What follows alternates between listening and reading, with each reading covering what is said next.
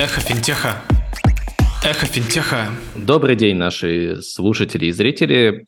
С вами Сергей Садков, это подкаст «Эхо финтеха», и сегодня у меня в гостях Дмитрий Радковский, технический директор от тех Web3 платформы Slice, участник акселератора Binance. Э, он является разработчиком и инженером программных продуктов более 15 лет и уже с 2018 года в DeFi, децентрализованных финансах, победитель нескольких хакатонов, включая глобальный хакатон EOS в Гонконге. Ну а когда жил в России, работал в Mail.ru и Рамбле.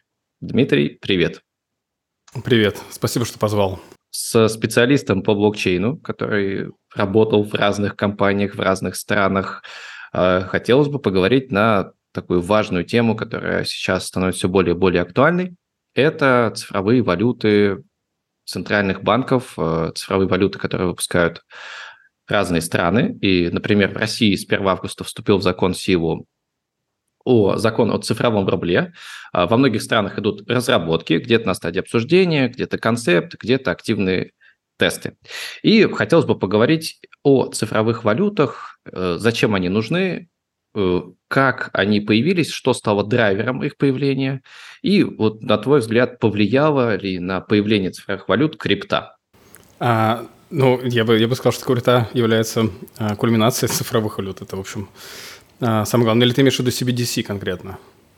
Цифровые валюты государственные. Если брать э, вот именно сравнение, то есть э, сначала появилась крипта, если брать вот такие цифровые э, способы платежа, именно уже децентрализованные, и почему-то центральные банки стали запускать еще и цифровые валюты.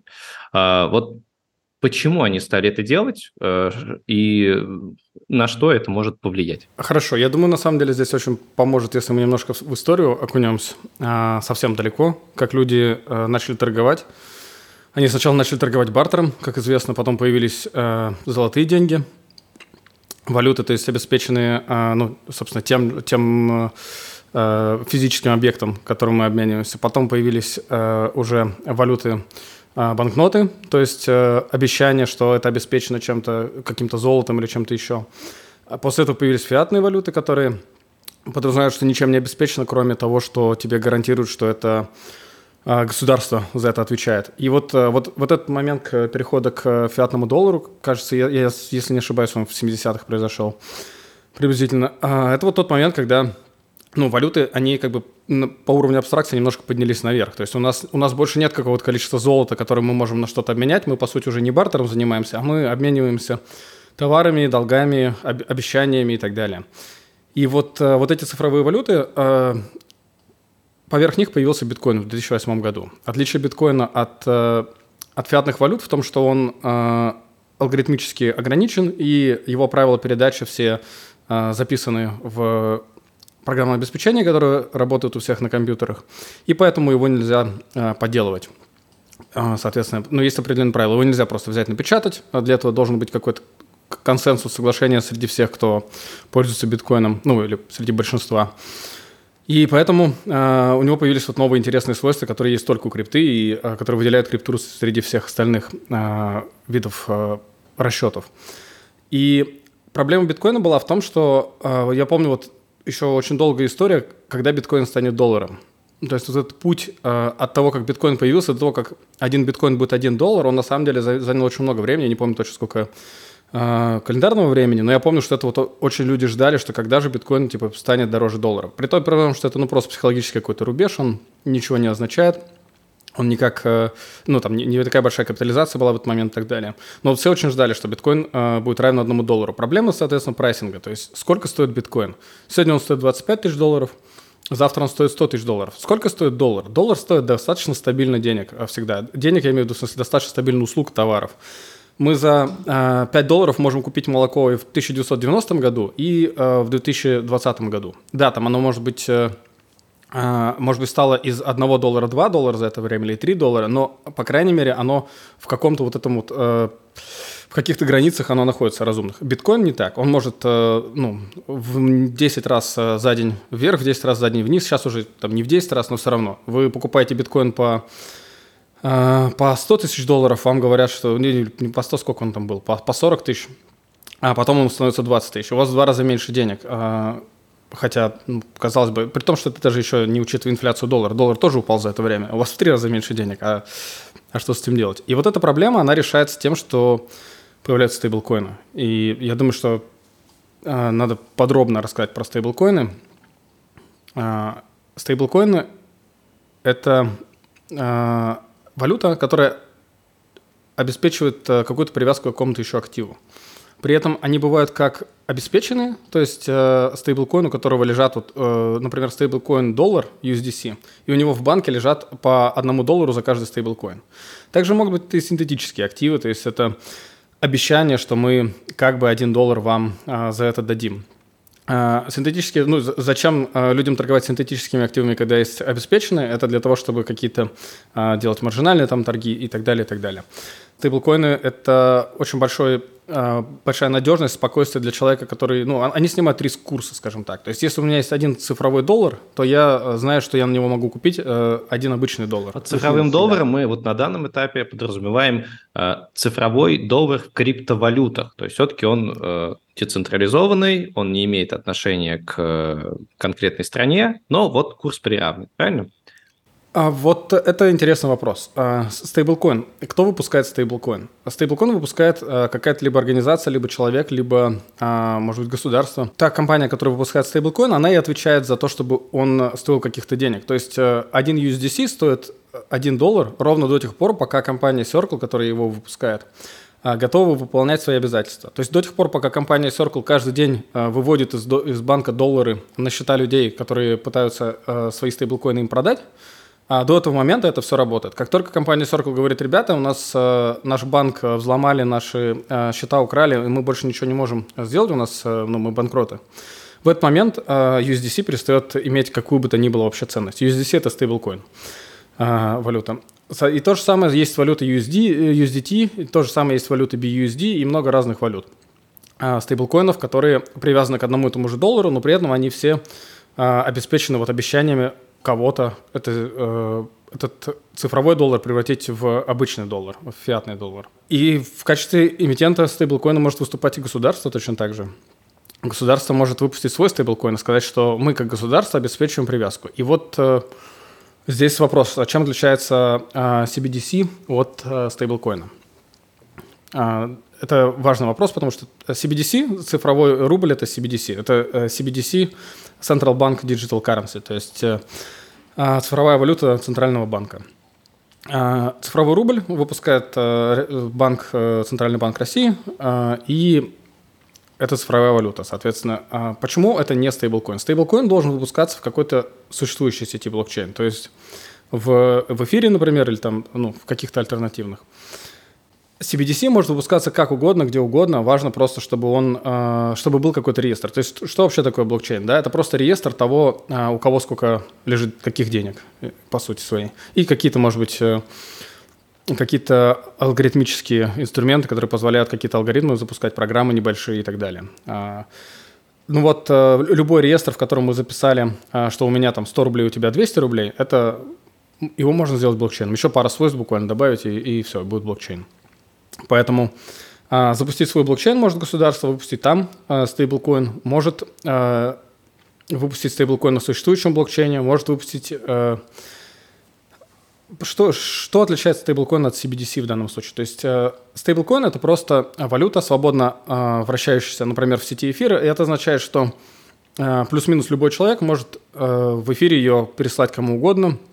Дальше э, ну, она как-то ходит э, торгуется там, а, пересылается между людьми, и потом ее можно в какой-то момент взять и обналичить. Еще важный момент, что любой человек может посмотреть, правильно? Вот как в случае со стейблкоинами, это полностью открытый ре- реестр. Ну, если, если брать эфир, то да, эфир открытый. Но есть сейчас Zero Knowledge, ZK блокчейны появляются, в которых уже так просто не посмотреть. А они не то, что появляются, они раньше были, но ну, на них не было стейблкоинов, насколько мне известно. А сейчас, я так понимаю, все стейблкоины, которые ну, в ходу, то есть, по сути, мы их перечислили USDT, USDC, э, BUSD и, по-моему, да, и еще более-менее такой из алгоритмических. А вот они все э, открытые, и их видно, да, то есть э, все вот эти транзакции. Да, они все открыты, их все видно, они все в сети эфира, в экосистеме эфира, вернее.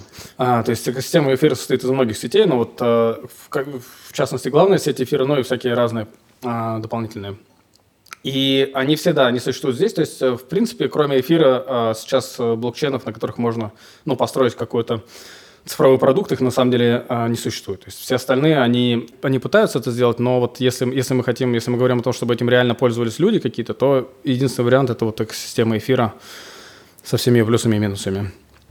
А, и да, а, они все а, свободны, они все вращаются свободно, их можно, большую часть из них можно заблокировать, то есть можно внести человека в черный список, какой-то кошелек, и после этого этот кошелек не сможет, ну, можно у него, короче, деньги забрать все. Кто может заблокировать, кстати? Вот эти компании, которые а, выпустили? Эмитент, да? То есть... Да, э... да, да. Ну, владелец смарт-контрактов, в данном случае он совпадает с эмитентом. То есть э, Circle может э, на своем смарт-контракте э, нажать кнопку, и у тебя твои USDC сгорят. И они так регулярно делают. А, то есть, делают, ну, да? То есть есть прецеденты вот этого всего? Да, когда, когда взламывают э, какие-то большие протоколы, там что-то еще, э, периодически, да, периодически все это останавливается и, и снимается. Поэтому взломщики, когда взламывают э, смарт-контракты, они сразу же переводят деньги в какие-то валюты, которые нельзя заблокировать.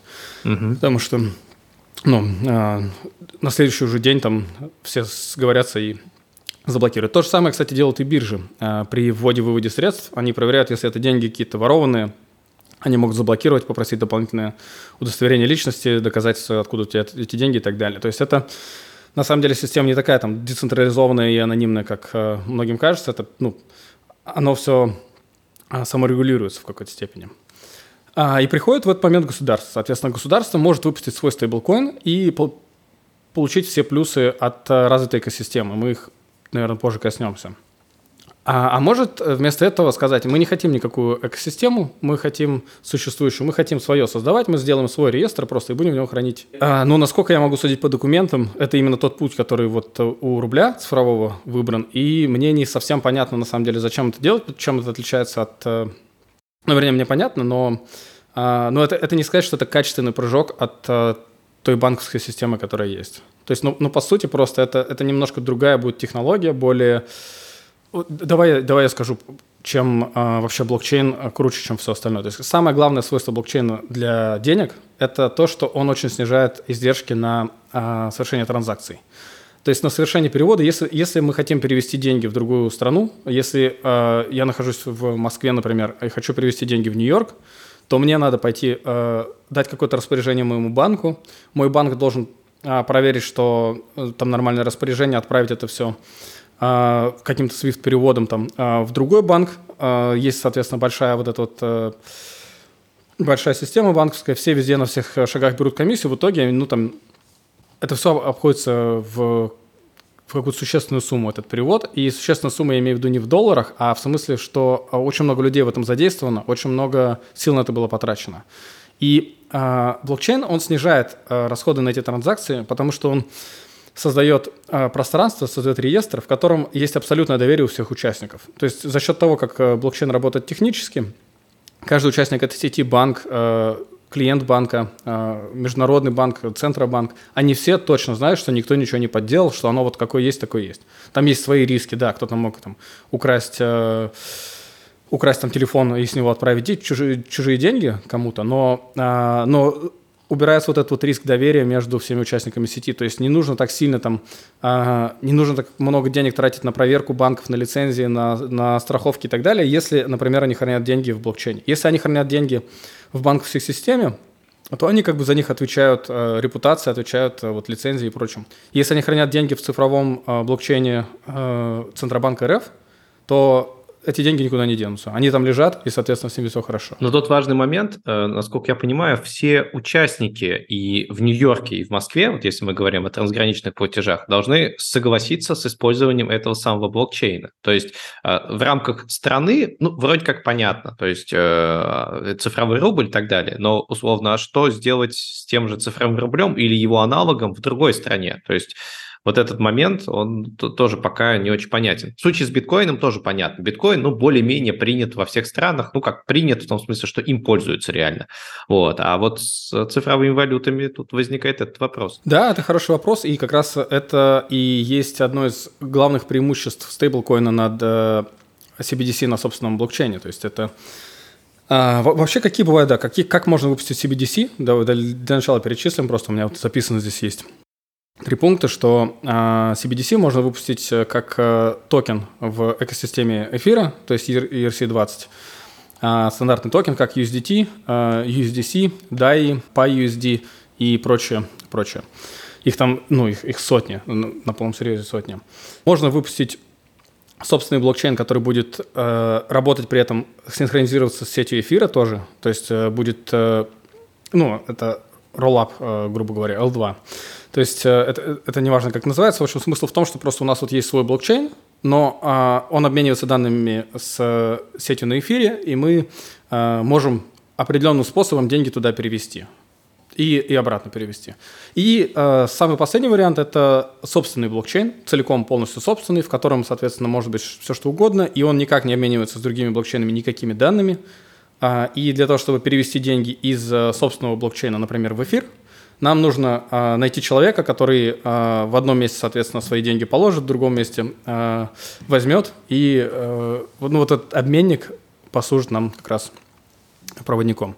Чем, чем, лучше, в общем, чем лучше выпускать токен э, на эфире от, э, от всех остальных вариантов? Токен на эфире лучше всего хорош тем, что он э, очень ликвидный будет и а, свободно обращаемый. То есть мы можем в любой момент переслать кому угодно деньги. Ну, то есть я стейблкоинами пользуюсь, ну, не ежедневно, но по сути, вот э, как, как часто я пользуюсь наличными долларами, еще чаще я пользуюсь стейблкоинами. Потому что я, а, мне надо брату отправить деньги, брат в Канаде, я э, в Куала-Лумпуре. Как я это могу сделать? Ну, банковской системой это сделать невозможно. А, я недавно, а, вот у меня был момент, мне надо было я находился в Индонезии, у меня, мне надо было перевести деньги из Индонезии по, по банку в Малайзию. И это заняло, а, наверное, несколько дней, а, как я ходил в банк и а, все это делал, подписывал что-то и так далее, заполнял какие-то формы, чтобы эти деньги перевести. Деньги, ну, там, там вопрос был типа 200 долларов или, или 50 долларов, что-то такое. То есть, э, ну, это, это было смехотворно. Естественно, комиссию я заплатил тоже поверх этого еще там, ну, практически как это, половину стоимости, половину перевода. В стейблкоинах я бы нажал две кнопки на телефоне или на компьютере, и у меня через, э, через 40 секунд, может быть, через 15 секунд э, деньги пришли бы куда надо. И мне не, не надо было бы ничего заполнять, кроме того, как кому отправить, сколько отправить, и все. И стоило бы мне это там 10 центов, может быть. Ну, э, в зависимости от того, каким я пользуюсь блокчейном. А, поэтому, да, удобство, конечно же, здесь. И, и, как я говорил, это снижение издержек на транзакционные расходы, оно очень большое. Поэтому а, это, а, это на самом деле качественное изменение, потому что оно позволяет людям, у которых есть трудности с банковской системой, все равно в ней как-то присутствовать, все равно как-то деньгами пользоваться и так далее. Люди, у которых есть трудности с банковской системой, это в том числе самые а, незащищенные слои населения, то есть самые бедные люди, они вместо того, чтобы платить комиссию банку там, в 25 долларов за перевод, они могут заплатить э, комиссию блокчейну там, 10 центов за перевод или даже 5 центов. И, э, и это меняет э, подход тоже к деньгам. То есть в тот момент, когда э, переводы становятся дешевле, их становится больше. Это, я думаю, понятно. Это если мы выпускаем токен в сети эфира. Чем хорош э, собственный вот Rollup или какой-то другой L2, сайдчейн, неважно. Он хорош тем, что а мы можем запустить, э, полностью контролировать. То есть э, государство может не просто, ну не государство или Центробанк, неважно, кто выпускает это, они могут не просто а, свой токен запустить и дальше надеяться, что этот токен будет э, правильно использоваться и потом блокировать, кто им не нравится там, и так далее, но, но у них не так много инструментов контроля. Если они запускают собственный блокчейн, то они могут туда привносить какие-то языки, например, программирования для смарт-контрактов новые. Они могут э, определенные алгоритмы консенсуса э, новые э, навязывать. То, то есть не навязывать, вернее, а, ну как, устанавливать. Алгоритм консенсуса – это в смысле, что у нас есть в эфире есть какой-то консенсус технический, это означает, что есть миллионы там компьютеров по всему миру, они работают, им нужно соглашаться с тем, что в реестр вписывается, а что нет. И э, этим занимается, соответственно, очень много компьютеров, и они занимаются там по определенным правилам. Соответственно, если вы выпускаешь свой блокчейн, если государство выпускает свой блокчейн, оно может свои правила установить. Это правила могут быть какие угодно. Например, а, может быть правило, что у Центробанка есть там 5 голосов, у а, или там 500 голосов. У каждого банка маленького есть еще по одному голосу, у администрации президента есть там 10 голосов, у ФСБ есть 70 голосов, и они между собой как-то договариваются. И а, и они точно так же могут вот какие-то вносить правила, например, что а, ну, при, при, при определенных обстоятельствах как-то переписывать историю, там что-то такое делать. То есть, ну, не, не, не переписывать историю, в смысле, а, а вносить какие-то изменения в реестр, что вот эта сделка признана недействительной, мы ее от, отменяем, и этот человек получает деньги обратно, этот получает свое, там, э, какое-то, не знаю, еще что-то и прочее. И это, да, это, это очень прикольно для, э, для государства, для Центробанка, но, а, но сделать это тоже можно двумя способами. Один из них, э, который синхронизируется с более популярной сетью, с тем же эфиром, с международным, а другой, который полностью изолированный. А, просто вот, ну, лежит на компьютере у Центробанка и у пары банков. То есть, на твой взгляд, э, наиболее эффективным с точки зрения вот реального развития финтеха и технологий было бы то, чтобы центральные банки государств э, использовали бы э, там, сеть эфира за основу, делали бы на нем свой, э, ну, какой-то блокчейн, который соединен, и э, за счет э, там вот этих, ну, тут получается да, следующий, на следующий, следующий слой, по сути. И это дало бы возможность, насколько я понимаю, а, разным странам через сеть эфира там деньги перебрасывать, обменивать, и это была бы какая-то достаточно прозрачная история, а, прозрачная, по крайней мере, когда идет взаимодействие. Вот. Но, насколько я понимаю, и то, что я вижу по центральным банкам, а, все все-таки делают что-то свое, и оно будет очень-очень закрытым. Э, то есть все-таки они сделали выбор в сторону такой приватности, закрытости и, я так понимаю, максимальной возможности регулирования. Да, максимальная возможность регулирования на самом деле не находится в конфликте со, со всем, что ты перечислил вот в идеальном сценарии. Действительно, идеальный сценарий, конечно, подразумевает э, определенное взаимодействие вот э, с каким-то международной сетью. Здесь очень важно будет нам, наверное, коснуться темы DeFi, потому что основа того, зачем, а, ну, зачем выпускать что-то именно на сети эфира, это как раз-таки DeFi. DeFi я, я подробно расскажу, что это такое. Но а, да, для государства, конечно, терять контроль над своим активом не хочется, поэтому в любом случае это должно быть какое-то управляемое решение, которое можно а, по определенным правилам ну, корректировать там и так далее. Это первое. Второе, это сеть эфира, она подразумевает, что это децентрализованная сеть. То есть она из-за децентрализации, децентрализация – это всегда дорого гораздо дешевле, когда я в папочку себе записываю, кто мне сколько денег должен, чем когда мы огромную распределенную сеть делаем, где э, 35 тысяч человек то же самое себе записывают в папочке. Поэтому транзакции на эфире могут доходить в какие-то моменты, там, э, простые переводы там, до десятков долларов, но сейчас 3 доллара он стоит. Э, по-моему, на пике он чуть ли не 40 долларов э, или 45 стоил перевод одного токена. Не, не эфира, а именно вот, ну, какого-то токена такого выпущенного. То есть э, это, это может э, становиться просто заградительно дорогим, слишком дорогим, чтобы этим можно было пользоваться ну, обычному человеку в России. И, и это не находится под контролем никого. То есть никто не может контролировать, сколько будет стоить транзакция в эфире. И если произойдет какой-то кризисный момент, транзакции в эфире могут стать 5 тысяч долларов, 10 тысяч долларов, одна транзакция. И э, ну, в момент какой-то атаки на сети, там, на сеть люди не смогут пользоваться. То есть вся, получается, российская финансовая система, если она будет завязана на майонете эфира, она может в этот момент встать. Так делать нельзя, конечно. Такого допускать нельзя. А, ну, ни, никакое государство не может такое допускать, даже частные компании такого допускать не должны. То есть должна быть какая-то вот э, свобода а, в плане того, что этот блокчейн должен находиться под контролем, а, если это государственный блокчейн, то государство, если там корпоративную, то корпорации и так далее. И для этого свой блокчейн иметь надо. Но если он не, а, если он изолированный, если он не несовместим, не прикликается с сетью эфира, это означает, вот есть, есть две сейчас проблемы больших в крипте.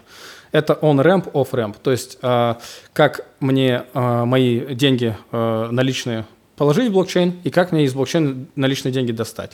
То есть наличные деньги все еще основной инструмент финансовый в мире. Мне, чтобы оплатить, например, квартиру, мне надо совершить какой-то банковский перевод или, или стопку наличных денег человеку дать. Вот у меня есть в блокчейне, а, например, там 1000 а, USDT.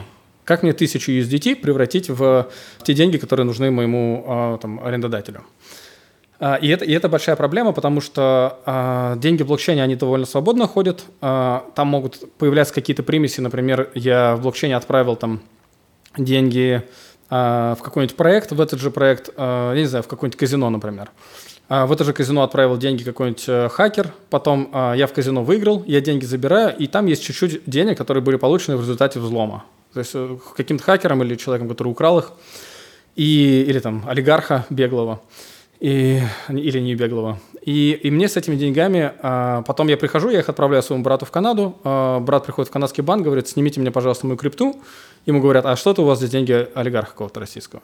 И, и вот это вот, в, общем, эта проблема есть. Она есть. Завести деньги туда сложно, оттуда забрать сложно. А, сложно относительно, конечно. Но понятно, что если, если вопрос э, там тысяча долларов, то обменник Москва-Сити решает проблему э, легендарные. Э, про них была статья очень хорошая просто. А, так вот, завести деньги и вывести из них а, государственный блокчейн, блокчейн Центробанка решает на ура. Он, ну, это, это потрясающе удобная вещь в этом плане, потому что мы, ну, просто вот у меня есть деньги, я прихожу в банк, говорю, мне, пожалуйста, цифровые деньги, и обратно. И они, конечно, не хотят, чтобы это было, ну, настолько свободно попадало в оборот, что я вот закидываю деньги, а потом они улетают на, на анонимный кошелек, и все. Э, и исчезают просто куда-то ходят там тысячами транзакций, а потом э, приходит э, ИП и говорит, вот у меня 40 миллионов, э, 40 миллиардов рублей, мне надо снять их из цифрового рубля. И, ну, и вопрос типа, а откуда ты 40 миллиардов взял? Он говорит, ну, я наторговал, вот у меня тут история транзакций. Ну, как, э, что, что с этим делать, не, очень понятно. И вот эти проблемы, как раз их, сложно решать. Из-за этого они так долго до сих пор решаются, несмотря на то, что там, ну, первые, первые идеи, вот эти первые стейблкоины давным-давно появились уже.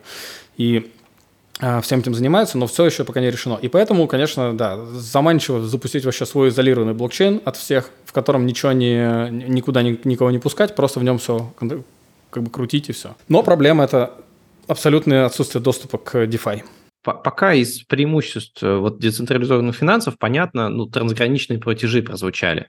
А вот что-то еще может дать, это кроме, ну, достаточно понятной и ценной задачи, но все-таки что еще дает DeFi? А что, почему о нем так много говорят? Потенциально, что это, ну, какой-то новый, новый виток финтеха. Да, это действительно новый виток финтеха. А, и, конечно, ты с ангажированным человеком говоришь, то есть я, я очень заинтересован в DeFi, но DeFi – это возможность э, тоже очень сильно снизить э, транзакционные издержки на, э, на любые операции финансовые, какие-то более сложные, чем просто, чем просто переводы. И самое главное – это composability, я не знаю, как это на русский язык перевести, это это, это взаимодействие между разными протоколами. То есть, грубо говоря, а, есть банк, который дает а, кредиты. Он дает кредиты под 3%. А, есть другой банк, который дает вклады. Он берет вклады. Он берет вклады под 3,5%. То есть все деньги из одного банка в другой банк можно было бы перегнать с плюсом в полпроцента. А, и ну, люди, которые занимаются арбитражем, они бы э, здесь захотели, э, финансовым арбитражем, они бы захотели здесь, конечно же, с арбитражем. То есть в одном банке взять кредит под 3%, в другой положить под 3,5%, и вот эти полпроцента сидеть и получать. Но есть много других э, вопросов, где эти деньги взять и что произойдет, если там один банк разорится и так далее, и так далее. И поэтому никто, скорее всего, так на самом деле поступать не будет ради полпроцента годовых. А, хотя, хотя это, казалось бы, абсолютно бесплатная вещь. DeFi, он снижает эти издержки так, что у нас появляются протоколы кредитные, протоколы, всякие стейкинговые, куча всего и так далее, и все оно между собой совместимо. Это означает, что если вот банки на блокчейне те же самые, и один дает по 3%, другой по 3,5%, то я просто беру а, по 3% кредит столько, сколько я могу взять максимум, кладу по 3,5%, автоматически. Это даже не я делаю, а эти сами банки могут это сделать. И оно само собой, в общем, постепенно по рыночным условиям складывается так, что все получают максимальную выгоду. Это означает, что если банк хочет получить деньги по 3,5% годовых, он их может получить не, не так, что ему надо создавать какой-то продукт, э, кредит, не кредитный вклад, вкладывай, продавать его, рекламировать, маркетить, ждать, пока люди придут и положат деньги, а он просто одной кнопкой может получить все, все нужные деньги, там, при условии, что у него есть чем за эти деньги заплатить. Но, а, в общем, DeFi – это возможность не только трансграничных платежей. Вот границ вообще не существует в блокчейне, понятное дело. Есть просто кошельки, между которыми происходят переводы. Это еще и много разных протоколов, э, которые между собой взаимодействуют и э, дают деньги в долг под залог, э, позволяют торговать маржинально, позволяют какое-то время там деньгам давать кому-то в кредит и так далее. У меня есть очень хороший один пример того, как блокчейн может изменить вообще вот мир обычных традиционных каких-то бизнесов. Пример про крестьянина, про фермера, который хочет, э, у которого есть поле, у которого есть трактор, у которого есть зерно, который хочет засеять свое зерно, э, получить урожай, и этот урожай потом продать с прибылью. И э, но у него есть две проблемы. Во-первых, у него нет бензина для трактора, во-вторых, у него нет удобрений.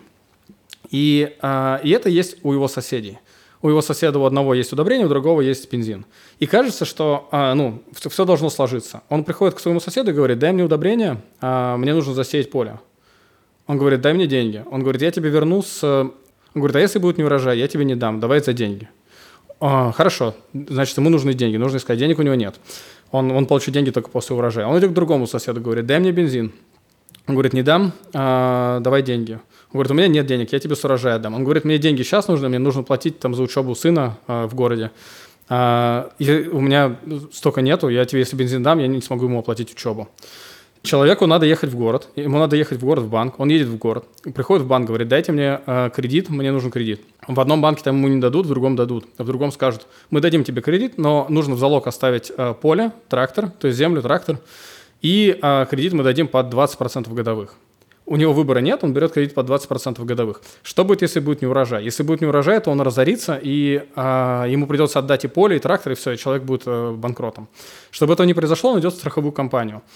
Он идет в страховую компанию, говорит, мне надо застраховаться от неурожая. Они говорят, окей, хорошо, это будет стоить тебе столько-то денег, а, такой, такой-то объем страховки. Ему нужно вот выбрать какую страховку, он страхуется, а, получает, платит деньги из кредитных денег, платит за страховку, то есть он уже в минусе и, и должен и едет, э, покупает э, за деньги бензин, покупает за деньги удобрения, засеивает э, поле, ждет урожая. При этом его соседи, у которых он это все сделал, они точно так же в этот же банк потом обратно идут, эти деньги обратно складывают, то есть это все, ну, получается вот такой вот круговорот, где на самом деле деньги-то из кармана в карман переложились в одном, в одном здании, и все.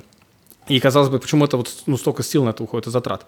И дальше, когда происходит реально неурожай, то этому человеку надо ехать в страховую компанию, ему надо говорить, во-первых, ему все это время платить надо по, по, по кредиту. Во-вторых, он едет в страховую компанию и говорит, э, ну, дайте мне мою страховую выплату. Ему говорят, э, подождите там три месяца, мы будем разбираться. Потом говорят, что, а ему надо новый урожай засеивать уже.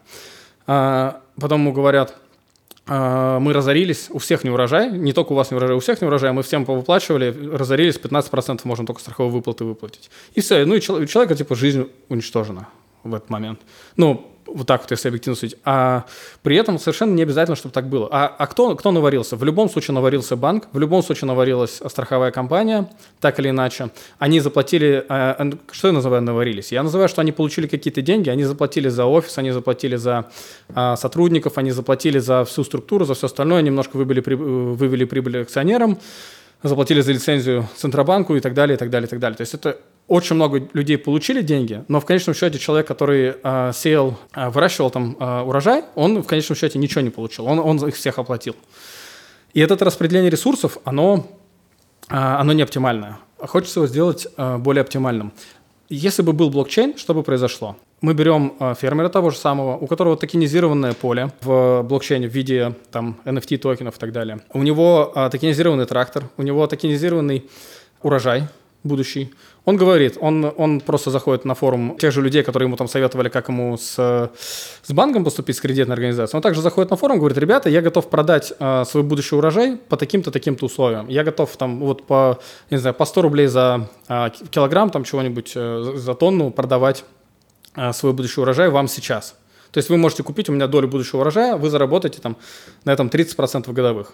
И он э, может вот эту вот, э, ну, часть своего будущего урожая продать заранее фьючерсом, при этом не э, не продавая все, все остальное, не ставя под риск ничего. То есть просто продать кому-то, кто готов этот риск на себя взять. То есть раньше все риски были на фермере. Он, он нес все риски. Банк нес риск только дефолта фермера, но не, не дефолт, как банкротство фермера, но только при условии, что он еще и какой-то, а, ну, то есть у него же имущество еще есть, то есть он еще, они в любом случае могли землю забрать, то есть они риск несли небольшой.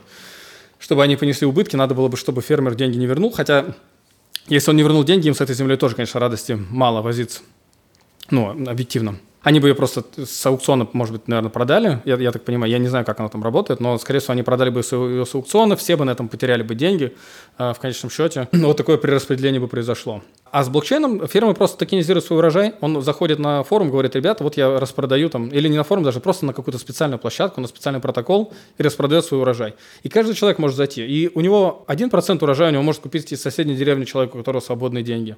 Другой процент урожая у него может и не процент, вернее, а ему кто-нибудь может предложить тот же самый банк, в котором он брал кредит, он может ему также предложить кредит какой-то под, э, под те же 20% годовых. А вместо этого какой-нибудь программист из Москвы, который сидит, на, ну, пытается как-то инвестировать что-то еще, он э, заходит на, этот, э, на эту площадку, видит, что кто-то, ну, типа как Авито, видит, что кто-то предлагает урожай за, там, с 30% прибылью через год. И он просто берет и покупает этот урожай у него заранее, рискуя своими деньгами. Это человек, у которого есть свои деньги, он готов ими рискнуть, банки ему таких условий не дадут, и он, соответственно, напрямую с этим человеком работает. По сути, мы здесь имеем э, дело с тем же самым снижением транзакционных издержек. Просто тут в силу того, что это более комплексный пример с большим количеством участников, чем когда вот, например, мы друг с другом деньги бы переводили, то здесь э, получается и накладывается несколько вот участников цепочки, они просто выпадают, потому что они делают какую-то маленькую, скажем так, добавочную стоимость к этому всему, то есть, ну, там они что-то где-то просто записывают. А здесь мы имеем возможность это делать и достаточно надежно, потому что у нас, я так понимаю, всему этому есть запись в блокчейне, и э, при этом мы можем увеличить количество участников этого рынка. Потому что, вообще-то говоря, фьючерсы, это они же тоже давно существуют. И Конечно. конкретный пример, он э, есть на финансовом рынке там уже десятилетиями. Но зайти на этот финансовый рынок, вот этот обычный, ну, это достаточно сложная задача, и далеко там не все до сих пор торгуются. А, да и маленький бизнес в принципе не может зайти на такой рынок, это невозможно. То есть все, что у него есть, да, это действительно пойти э, кредитоваться в банк. Но вот а, в конкретном примере вот таких децентрализованных финансов, вот те же самые цифровые валюты национальных банков, они что, они в теории же тоже такое что-то могут делать, там же есть разговор про смарт-контракты, но я так понимаю, на данном этапе это будет только ограничено конкретной страной. Да, в, да, в моем примере был программист из Москвы, это мог быть программист из, э, из Нью-Йорка, из э, Сан-Франциско, который также вкладывает деньги. Там, ну, программист в смысле, потому что ну, это мем, что у них э, деньги свободные есть. Да, да, да. да. А, там 300-400 тысяч в зимнюю курточку. И э, поэтому это может быть кто угодно, это может быть э, государство само, это, это могут быть разные люди. Здесь дело в снижении действительно издержек и в очень сильном снижении издержек. То есть это снижение издержек, оно позволяет не просто удешевить вот это все и дать доступ там а, людям к фьючерсам, у которых его раньше не было. Это настолько дешево. Вот пример, на самом деле, вот ты хороший привел про то, что когда мы между с тобой э, с тобой вдвоем э, совершаем транзакции, это небольшое снижение. Но на самом деле, если вот я, например, хочу тебе дать в долг, я записываю себя, я дал э, в долг Сергею там, 50 тысяч рублей. И ты у себя записываешь, я должен Дмитрию 50 тысяч рублей. И потом мы должны будем э, снова вычеркнуть, перезаписать, когда мы обратно отправим. И если мы это делаем часто, то ну, это, это, это начинает становиться чем-то таким существенным. Транзакция в блокчейне, соответственно, я просто в любой момент, я один раз закинул, и она навсегда лежит, и я всегда знаю, сколько я тебе денег отправил, сколько ты мне отправил, кто кому должен и так далее. Более Здесь, того, а, да, мы же можем еще смарт-контракт какой-то создать, да, а вот об этом да. самой. Да, смарт-контракт это самое интересное, потому что в моем примере про фермера а, есть риск, что фермер продаст весь урожай и потом просто забьет, ничего не засеет и скажет, извините, ребят, не получилось. Ага.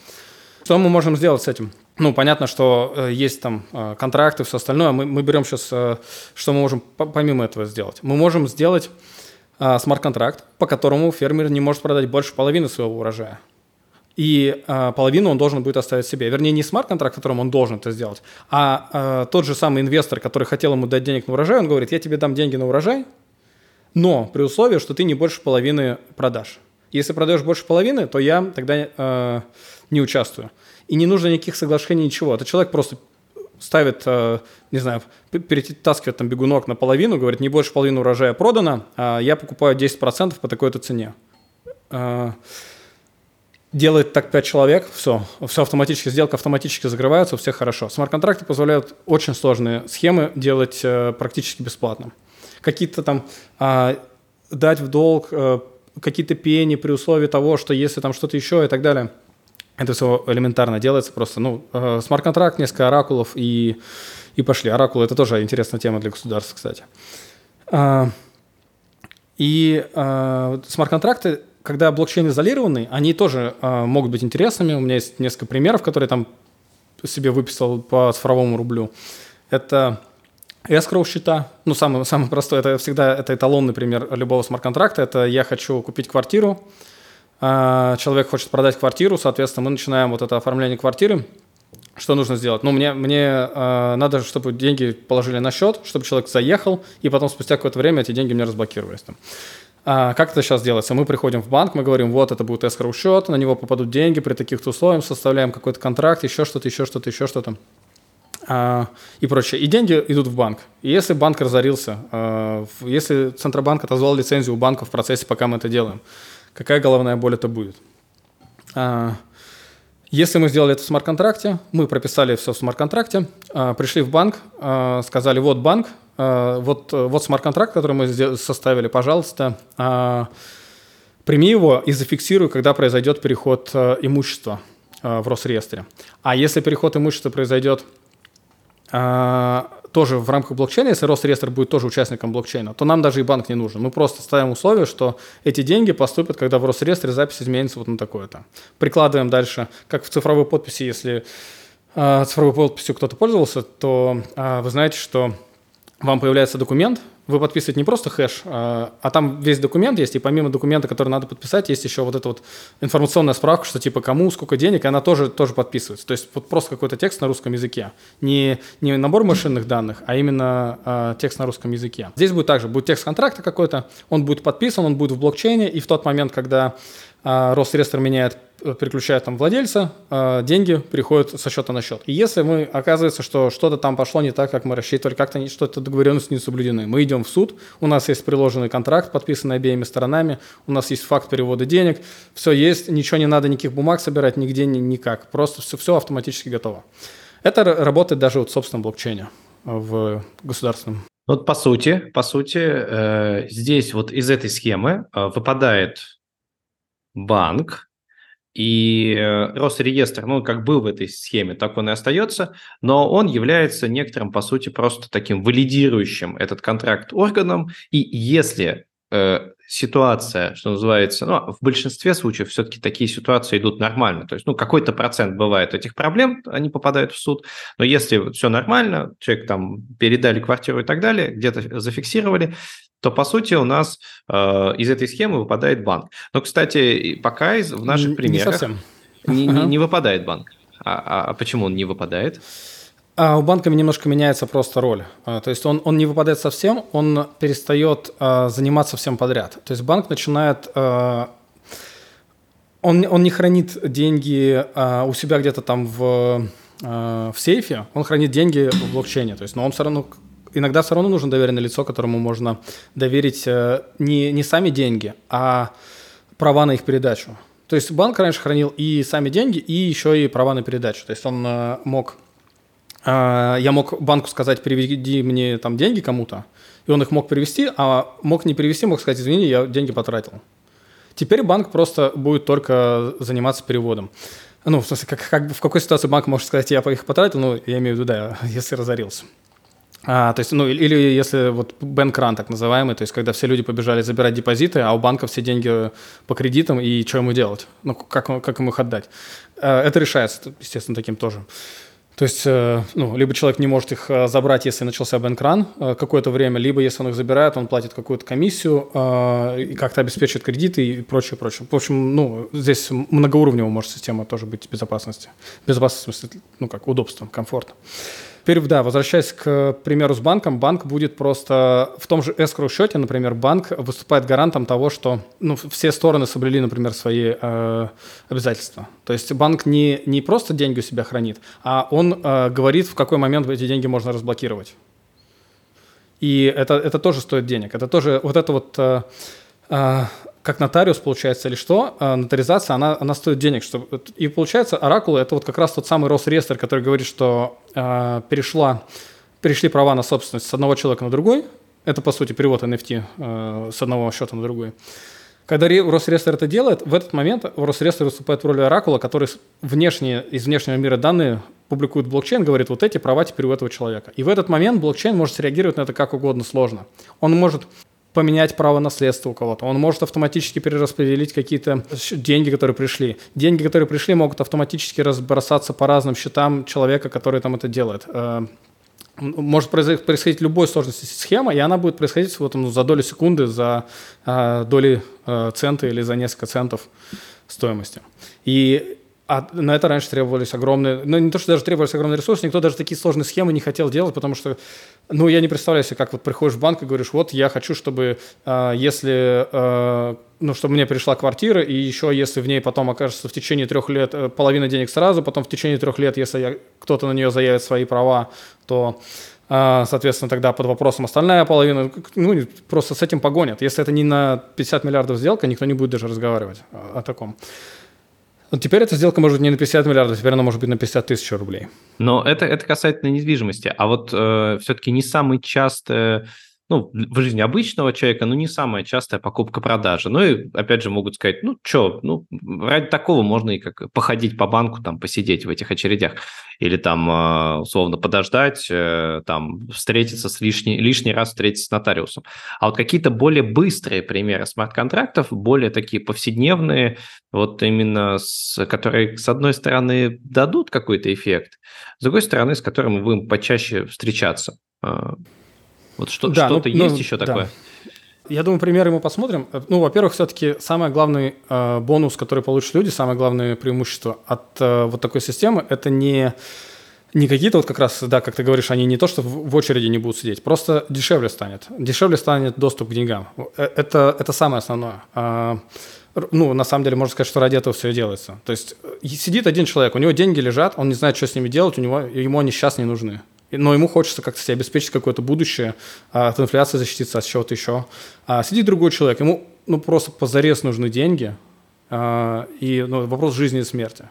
И вот а, чтобы вот этот вот дисбаланс как-то урегулировать, чтобы у того, у кого есть свободные деньги, он их дал тому, кому они сейчас нужны, чтобы потом, когда ему понадобится, они пришли.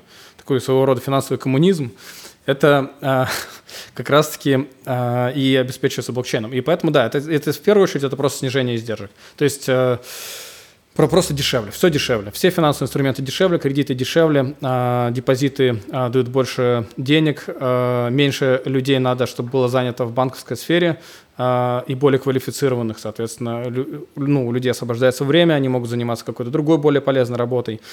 А, больше безопасности во многих вещах, то есть больше, больше верхняя грань безопасности. Если, а, если сейчас верхняя грань безопасности – это бумага, на которой что-то подписано, то, а, соответственно, дальше ну, можно еще криптографическую безопасность и прочее, и, и уже сложнее, то есть уже человека, ну, человека сложнее как бы кинуть на что-то и так далее.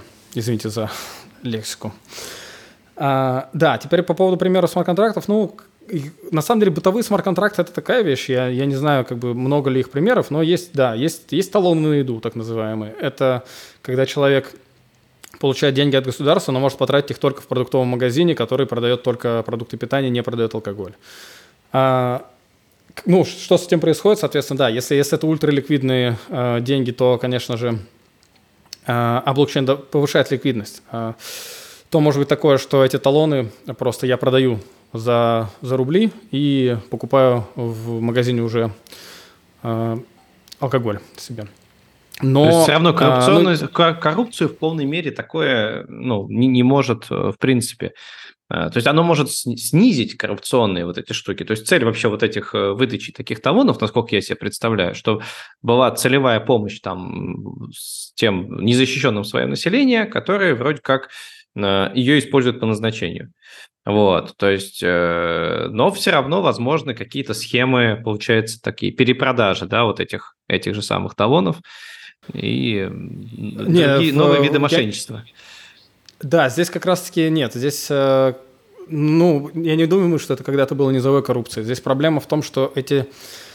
Э, эти талоны просто не доходили до людей, э, я так понимаю, в твоем примере. Ну, то есть э, мы заключаем контракт, я производитель питания, ты директор магазина, э, и третий – это чиновник, который печатает эти талоны. Чиновник приходит с талонами к директору магазина, дает ему пачку талонов, директор магазина говорит, что он продал товара, переводит деньги, соответственно, тому, и, и все. И вот такая коррупционная схема на троих.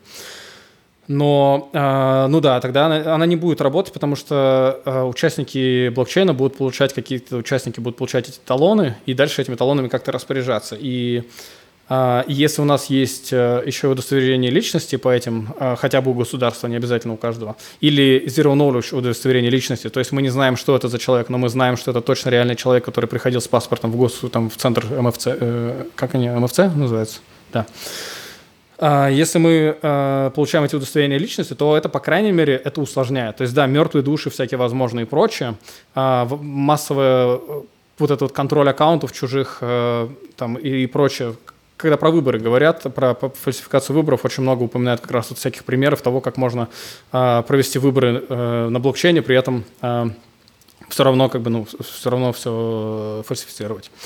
Так вот, это все все равно остается, проблемы остаются, но, по крайней мере, это убивает вот такую совсем уж наглую коррупцию, когда, ну, вообще уже в наглую, когда деньги даже, не, даже не, никуда не, не переходили, они прям остались вот в одном месте, вот, вот такую коррупцию, да, это может убрать. Но я не уверен, как бы, есть ли такая сейчас коррупция, она, ну, 20-30 лет назад, 20, наверное, лет назад она скорее была, чем, чем сейчас. Но, ну, не знаю, сейчас все-таки по, по изощрению схемы. А, блокчейн с коррупцией сам по себе не борется, с коррупцией борются а, граждане суды. Ну да, я так понимаю, да, и граждане, и некая система правосудия, да. вот, которая это решает. А, есть ли одна из ну, главных э, вообще моментов, связанных с цифровыми валютами, с токенизацией, с теми же самыми там условными талонами инду, опасность, э, ну, скажем так, э, полного контроля государства над людьми за счет того, что, мол, все, мы сейчас откажемся от всех денег, оставим только цифровые, и э, будем э, выдавать талоны на еду только тем, кто этого достоин. А, это первый момент. А второй момент, из твоего же прозвучало, что э, в случае с криптовалютами и со стейблкоинами ничего не мешает тем же частным компаниям контролировать вот эту выдачу стейблкоинов. Вот насколько действительно опасно с точки зрения цифровых валют, с точки зрения обычного человека, вот это внедрение цифровых валют, токенизации, тех же смарт-контрактов, которые мы, как э, люди, которые любят все автоматизировать, нам это вроде как нравится, но не приведет ли это к э, большим проблемам для уже реального общества, реальных людей? Хороший вопрос, отличный вопрос. А, я, я думаю, что это ортогональный немножко вопрос. То есть, да, а, конечно, ну вот, например, налоги, да, возьмем. Мы можем а, автоматически платить налоги. Можно не автоматически, можно подавать декларацию и приходить в налоговую с деньгами. Но вот я у меня ИП долгое время было. Я приходил, пытался в, подавать декларацию, подавал декларацию, что-то там делал, что-то в ней не сходилось, какие-то начисляли пени, что-то еще. Очень-очень много головной боли. Сейчас вроде как появилась для ИП специальная я не знаю, как она работает, я сейчас буду гипотетически говорить, но насколько вот я слышал, появилась какая-то специальная штука, которая э, ИП автоматически платит налоги с тех денег, которые поступают. То есть просто вот, ну, переход на какую-то систему налогообложения, где все деньги, что мне приходят, с них сразу налог уходит, и все. И дальше это мои деньги, и никто их не, не трогает. И это освобождает огромное количество головной боли. Является ли это контролем со стороны государства, или это а, является просто вопросом удобства? А, здесь, я думаю, каждый сам для себя ответит. Я считаю, что государство контролирует жизнь людей и без всяких э, цифровых валют. Э, и ну, ну, а что, что, что ты с этим сделаешь? Если, если будет рубль в блокчейне, а не в банковской системе, ну, а, а что с этим сделать? Вот, вот сейчас есть банковская система, в ней э, все деньги должны быть прозрачны, все платежи должны быть прозрачны. У меня бабушка отправила деньги мошенникам по банку. То есть она банковский перевод сделала мошенникам, мошенники украли деньги. Кроме нее еще э, сколько-то людей также попались на, на это же мошенничество абсолютно. Она пошла в полицию, ей в полиции сказали, мы постараемся расследовать, все, больше ничего не произошло. То есть это банковская система, прозрачность, ну то есть конкретному человеку с конкретным фамилией, именем, отчеством перешли деньги, какая-то крупная сумма. И, ну, понятно, что, да, крупная по, не, не по меркам мирового бизнеса, а для человека. И, и, ну, сделано было ничего. И точно так же с блокчейном. Эти деньги точно так же в блокчейне перейдут э, этому человеку, и, э, и ничего не будет сделано. ну, то есть, ну, ну, как бы я вот так это вижу. Я не вижу, как это дополнительный какой-то контроль, потому что при желании контроль и так есть. Какая разница, а, контроль над финансами или нет, если есть контроль над... Если везде висят камеры и везде стоит полиция? Ну, то есть физическая безопасность гораздо, а, гораздо важнее финансовой безопасности, а, как я это понимаю, по крайней мере. И никто не запрещает, да, использовать вот, э, ну, вернее, как это будут, конечно, с этим тоже продолжать бороться, наверное, но все равно блокчейны какие-то будут альтернативные существовать. Поэтому внедрение государственного я... Это, это нельзя сказать, что это просто... Это как будто ну, бесполезно. То есть это, это не, не увеличит тоталитаризма, не особо увеличит э, комфорт, это просто вот, ну, типа эксперимент. Если сделать по уму, если сделать круто, то да, это, ну, может стать революционным. Я, я до сих пор говорю, что первое государство, которое сможет выпустить правильный роллап с, со стейблкоином на майнете э, в эфире, а, это государство станет э, финансовым лидером в будущем. То есть это, это вот будет то государство, которое э, дальше станет э, лидером. И ну, ну, там, свободная торговля, свободные курсы, вот это вот все, это многие люди, мне кажется, недооценивают того, насколько можно, э, на, насколько это вообще может сильно повлиять на экономику в положительном смысле. Вот это вот э, снижение издержек на транзакции. Ну, то есть, по сути, по сути, э, каких-то дополнительных слоев к тому уровню контроля государства над финансовыми потоками, которое было, и которое оно не всегда на самом деле и пользуется. Ну, то есть, как бы это, скажем так, по желанию государства. Хотим, по, это поизучаем, не хотим, в общем-то, не особо и будем изучать. То по большому счету дополнительных слоев особо не возникает. То есть, э, ну, просто еще одна, как это, еще один способ э, проведения транзакций, по сути. Еще один способ платежа, который может стать там более быстрым, более удобным, если сделать по уму. Это, наверное, лучше у экономистов спросить, будет ли это дополнительный контроль. Я все-таки не, э, не знаю, не, не, не могу ответить. Но я так скажу, если есть наличка, наличные деньги, то все не так плохо. То есть пока, пока наличные не отменили, можем спать спокойно. Пока наличные не отменили, все, все более нормально. Ну, ну, понятно, что там могут снижать количество наличных в обороте, еще что-то, но мне кажется, все и так в России все пользуются картами. Я, я вот помню, вот я до того, как я уехал, я помню, что я выходил из дома, у меня в кармане был только телефон. У меня вообще больше ничего не было. Телефон, я телефоном э, оплачивал в метро, телефоном оплачивал в автобусе, телефоном оплачивал э, в магазинах, все, просто я, я прислоняю телефон, оплачиваю, оплачиваю, оплачиваю. Никакого, никаких наличных денег у меня вообще не было. Я просто не, не ну, никогда. Наличные деньги нужны были, если ты хочешь, я не знаю, э, оружие купить, наверное. ну, я, я не представляю, вот в Москве, я, ну, это Москва, конечно, это не не, не совсем так, естественно, вот э, в других городах там я помню, было все-таки немножко, надо было иногда платить, не у всех терминалы были и так далее, плюс терминалы деньги берут. Кстати, это тоже многие забывают, но терминалы берут деньги, а, соответственно, бестерминальная будет оплата, без, без банковского терминала, она будет выглядеть абсолютно так же, так же ты телефон прислоняешь, только у тебя а, получается не полтора процента с владельца бизнеса не берут, а полтора процента при маржинальности его бизнеса это может быть там до 15 процентов, наверное, его да. а, доходов. Прибыли. Да, прибыли, да, да. прибыли, да. И это, это просто может, ну, э, очень сильно э, улучшить качество жизни тоже всем. Вот, поэтому, мне кажется, все и так пользуются безналом, все деньги и так безналом ходят, э, плюс всякие господряды, такие вещи, их, конечно, удобнее в блокчейне держать, чтобы всегда, там, если что, расследование проводить. У меня тоже есть один старый пример, зачем блокчейн нужен. Вообще, ну, вот, у меня был момент, я, когда в Москве жил, периодически смотрел какие-то документы. И я смотрел, а, на что были потрачены деньги в капитальный ремонт, или как-то так называется, а, в домах. В общем, управляющая компания моя на что-то тратит деньги. Я смотрел на сайте мэрии. А, очень хорошо, что выкладывают эти документы. Это вообще очень хорошая вещь. Такая прозрачность работы государства. Она на всех бы уровнях была бы. Было бы замечательно. И я смотрел документ, на что были сметы, на что были потрачены деньги. И я читаю, там, на, на это были потрачены, там, на, на ремонт, на, на, там, убирали затопление, там, э, перестелили плитку, еще что-то, еще что-то. И вот много чего, на что в доме были потрачены деньги, а потом 7 миллиардов рублей на э, ремонт котла э, какого-то. И я такой, что? И там, э, ну, ну, то есть вообще, что, что происходит? Э, а, нет, подожди, не, не, нет. Ремонт котла был обычный, а 7 миллиардов рублей другие расходы. Вот так вот. И я, я просто uh-huh. в шоке. Я думаю, ну, как бы, а, до какой степени до, до какой степени это наглость просто взять в графу типа другие расходы, закинуть просто а, ну, сумму, которая больше, чем все остальное, что было потрачено за тот же период. Мгм. Не 7 миллиардов, наверное, 7 миллионов, я, я уже забыл, какие там порядки были. Я, а, я в шоке, я делаю скриншот, отправляю друзьям, я говорю, посмотри, до какой степени просто обнаглели. Ну, то есть как, как можно вот такое а, вообще посметь делать. Я, я потом эти скриншоты пришлю тебе, ты сможешь их добавить в подкаст.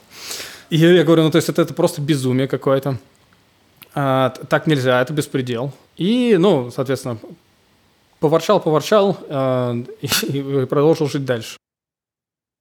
Многие делают. А потом, спустя какое-то время, я рассказываю эту историю, и я говорю, я, я вот захожу просто на сайт, я говорю, вообще обнаглели. Я захожу на сайт, открываю, а там уже не 7 а, миллионов, там уже 7 тысяч. То есть, а, что произошло? Человек, который вбивал вот эти вот а, цифры, он а, в графе тысячи рублей написал не 7 цифру, а написал 7 тысяч, как у него было, где-то у него, видимо, был просто чек на 7543 рубля, и он эти 7543 рубля так и ввел, 7543, вместо того, чтобы нажать 7.5. Мгм. И, а, ну, обычная ошибка оператора, бывает у всех. Соответственно, никакие деньги, оказывается, Украины не были. Но что было? Был а, документ на государственном сайте, который там утвержден был, э, подписан, все остальное и так далее. И после этого его тихо подменили другим документом, с другой цифрой, абсолютно. И это произошло ну, совершенно бесследно. Если бы у меня не было скриншота, который я отправил, я бы усомнился вообще, а правильно ли я прочитал его в тот раз или нет. Но, было, но я просто вот сделал фотку и скинул. И поэтому блокчейн, он э, сделает что? Он не, не уберет ошибку оператора, он не запретит людям ошибаться, он не запретит людям исправлять ошибки, он, по крайней мере, просто опубликует один документ, и после этого будет внесена правка, и в этой правке будет автор этой правки, и будет еще дополнительно возможность написать, и, может быть, соответственно, определенный э, служебный распорядок, по которому надо будет заполнять, почему была эта правка. И в этой правке мы будем видеть, что 7 миллионов поменялось на 7 тысяч, и подпись э, неправильно ввели э, данные. И это повысит прозрачность на всех уровнях, конечно, тоже. Ну, и, в, в некоторых государствах, в общем, э, прозрачность э, приведет э, к большему э, процветанию и росту. Да, это было бы прекрасно. А, Отличный пример. Вот э, в завершении, если кто-то, кто нас услышит, захочет э, как-то погрузиться, лучше разобраться вот и в блокчейне, и в DeFi, с учетом, опять же, того, что отрасль вроде как постоянно развивается, и постоянно что-то меняется, вво- вводится что-то новое. Есть сейчас какие-то фундаментальные источники, или, может быть, это книги, или какой-то э, канал посоветуешь, там, неважно, YouTube, Telegram, вот где можно погрузиться э, в какие-то азы фундаментальные основы, ну а дальше куда-то двигаться, а, чтобы разбираться, как вся эта история работает. Да, а, здесь э, очень мо- молодая область. То есть я вот когда пять лет назад в крипту пришел, еще DeFi не было. А, Он, э, он только, только зарождался, Uniswap тогда появился в том году, я помню, первая версия, сейчас уже третья. И вот когда...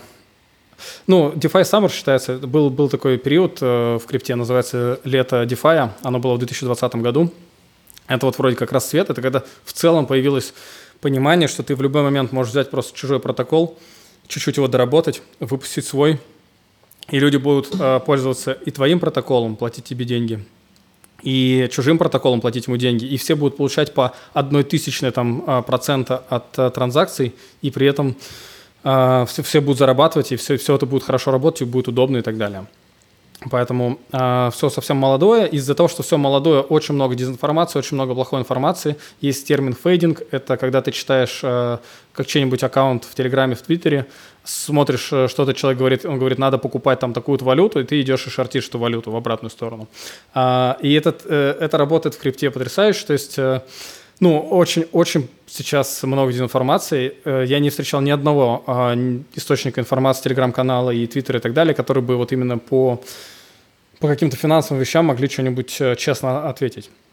А, поэтому и все меняется очень быстро. Поэтому есть два варианта: либо типа переждать и а, просто посидеть спокойно, а, купить немножко себе крипты какой-то вот надежный, то есть эфира или там, не знаю, стейблов, а, и все. Либо, а, если это интересно, то брать деньги, а, любое количество, которое не жалко, 5 долларов не жалко 5 долларов, 100 а, долларов не жалко 100 долларов, там 10 тысяч не жалко 10 тысяч. И э, закидывать это все просто по чуть-чуть, маленькими-маленькими порциями, то есть минимальными в разные э, места и смотреть, что происходит. То есть попробовать купить сначала крипты, потом положить их себе на кошелек, потом с этого кошелька попробовать что-то оплатить, потом у вас украдут этот кошелек, вы поймете, что не надо было хранить все деньги там на горячем кошельке и так далее, и так далее. Ну, потеряется очень много денег, зато информации будет тоже очень много. То есть это, вот если хочется разобраться, то самый простой способ, да, это деньги терять на этом и все, закидывать их как в обучение. Ну, и там за несколько тысяч долларов можно очень хорошо, в принципе, разобраться во всем, в деталях, там, э, чем стейкинг от фарминга отличается и так далее, как арбитражить э, э, процентные ставки в кредитных протоколах, как эти perpetual futures э, продавать и прочее.